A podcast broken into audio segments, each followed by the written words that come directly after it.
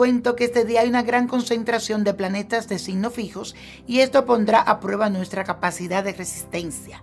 Si en el día de hoy se te presenta algún tipo de desafío o diferencia, quiero que tengas una actitud de perseverancia y no doblegues cuando las circunstancias se tornen más intensas. Al contrario, relajadito. La fuerza de voluntad será tu principal recurso de salvación.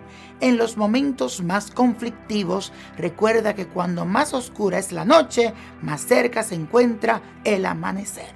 Y la afirmación de hoy dice así, mis esfuerzos y tesón darán buen fruto. Mis esfuerzos y tesón darán buen fruto. Y mi gente, hoy tenemos una luna llena, un momento para balancear las emociones y generar pensamientos positivos. Y hoy te traigo un ritual y esto es lo que vas a necesitar.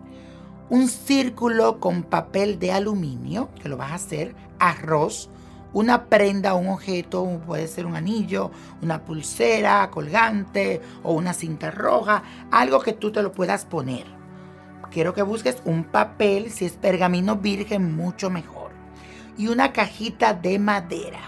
Vas a colocar cerca de la ventana el círculo que hiciste con el papel de aluminio y sobre él vas a poner el puñado de arroz. Esto es para atraer la abundancia. Si deseas atraer el amor, pon la prenda o el objeto especial que es para ti y que puedas llevar siempre encima.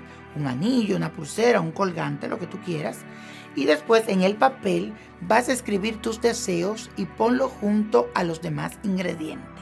Pero cuida que la brisa no se lo lleve volando, así que puedes asegurarlo con la misma prenda que haya puesto en el o el puñado de arroz. Guarda todo dentro de esa cajita hasta la siguiente luna llena. En ese momento que ya pasó, que entró otra luna llena, vas a mojar el arroz en agua y el papel con los deseos. Lo vas a poner dentro del agua con el arroz.